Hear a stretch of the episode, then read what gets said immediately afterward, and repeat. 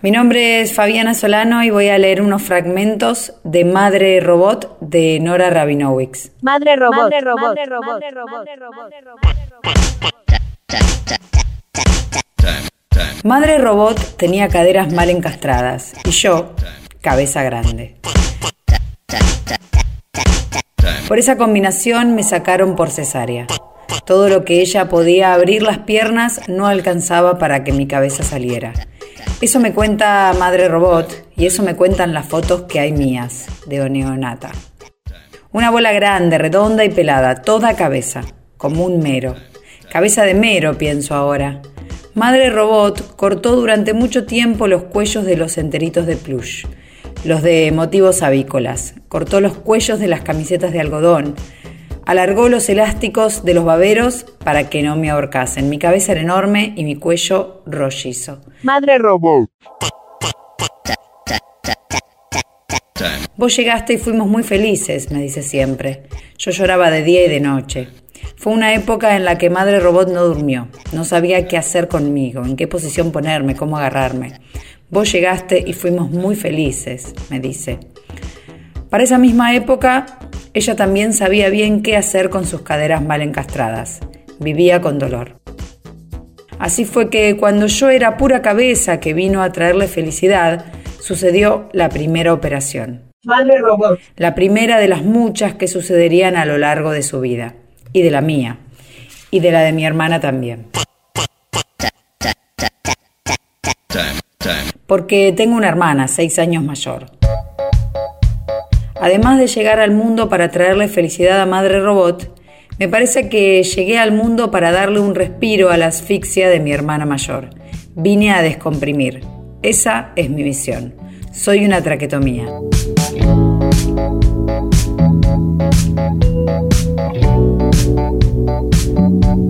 Madre Robot. Aun cuando duerme, su cerebro no descansa. Si quiere sobrevivir necesita funcionar 24 horas al día sin interrupciones. Vino con esa marca de fábrica.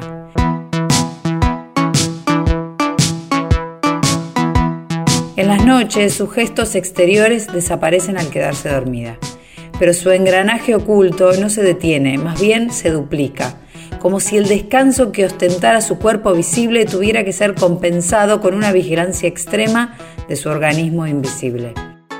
En las noches, cuando se acuesta, ni bien apaga la luz del velador, cierra el libro y deja caer los párpados. En ese preciso instante en que el mundo se vuelve quietud, Madre Robot entra en la fase de aceleración. Madre Robot. Hay que estar siempre atenta, dice.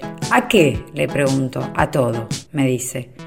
Pero hay una situación única en la que no puede estar atenta existe solo un espacio de tiempo en el que no tiene el control, desde el minuto uno en que llenan de anestesia su circuito y hasta que el efecto de la anestesia desaparece.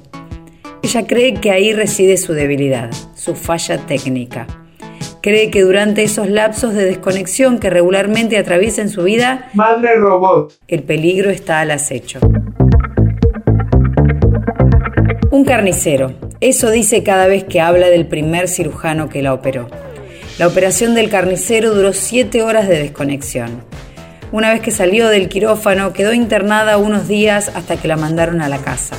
Dos meses de reposo en cama, solo yendo y volviendo del baño en una silla con ruedas sacada de alguna oficina. Durante ese tiempo, mi hermana mayor se encargó de llevarle y traerle cosas a su habitación.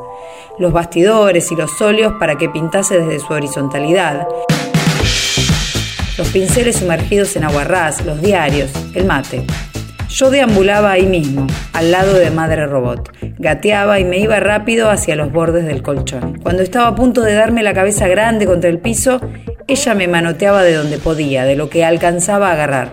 Del enterito de plush, del pie, de la mano. Y tiraba con fuerza hasta ubicarme de nuevo cerquita suyo. Estar en reposo no era algo nuevo en su vida Ya había tenido que hacer reposo los meses anteriores, cuando estaba embarazada de mí, con pérdidas. Madre robot. Madre robot. Madre robot. Madre robot. Y mucho antes todavía, entre los 3 y los 5 años. Madre robot. La enyesaron desde los tobillos hasta la cintura con el objetivo de arreglarle las caderas torcidas y lograr que le quedaran en su lugar por el resto de la vida. Robot. Madre. La madre de Madre Robot, mi abuela, Madre. la aupaba de un lado a otro, de la habitación al patio, de la silla a la cama. También de su casa a la casa de la prima, para depositarla sobre la cama de la habitación donde todas las primas más grandes jugaban. Pero en cuanto la madre de Madre Robot se marchaba, esas primas también se iban a jugar a otro lado y se mudaban a otra habitación. Madre Robot se tiraba al piso y como podía, con una destreza inusual teniendo en cuenta su corta edad y que tenía medio cuerpo enyesado, se arrastraba con la fuerza de los brazos, raptaba más bien, hasta el nuevo sitio a donde se había trasladado la diversión. Al llegar, mientras las primas le hacían saber que su presencia aguaba la fiesta, ella las miraba fascinada y le sonreía. Ya estaba nuevamente ahí, en el centro neurálgico de la reunión familiar. Madre Robot fue robot desde chica, desde mucho antes de ser madre.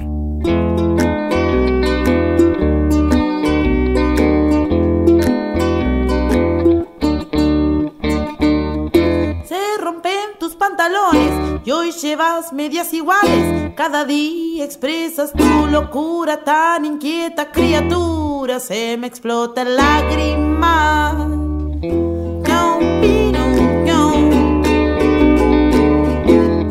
Imanes al rodearte, pero debo comportarme, sonreírte y conversar. Un.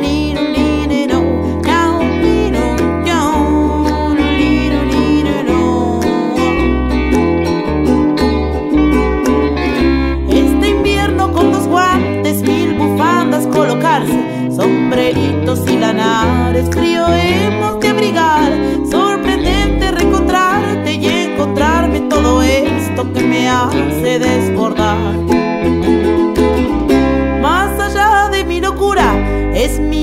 quien se apuna por la altura de la tuya, tan galáctica y real. Pasan días y me encuentro compartiendo los objetos, sensaciones y momentos, abandonando mi hogar, adentrando en mundos nuevos, los paisajes y amuletos. Sin creerlo estoy leyendo y eso me mi alma quien se apuna por la altura de la tuya, tan galáctica y real.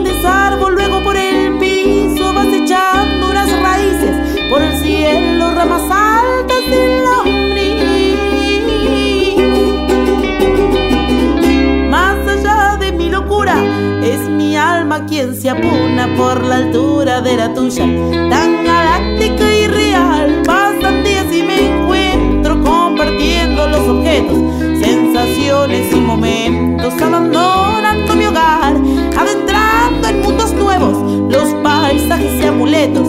Sin creerlo estoy leyendo y eso me ha de asustar.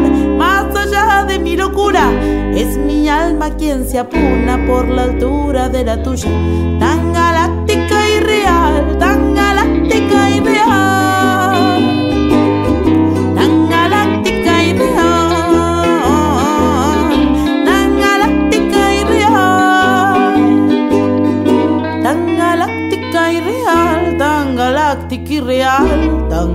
galáctica y real, tan galáctica y tan galáctica y tan galáctica y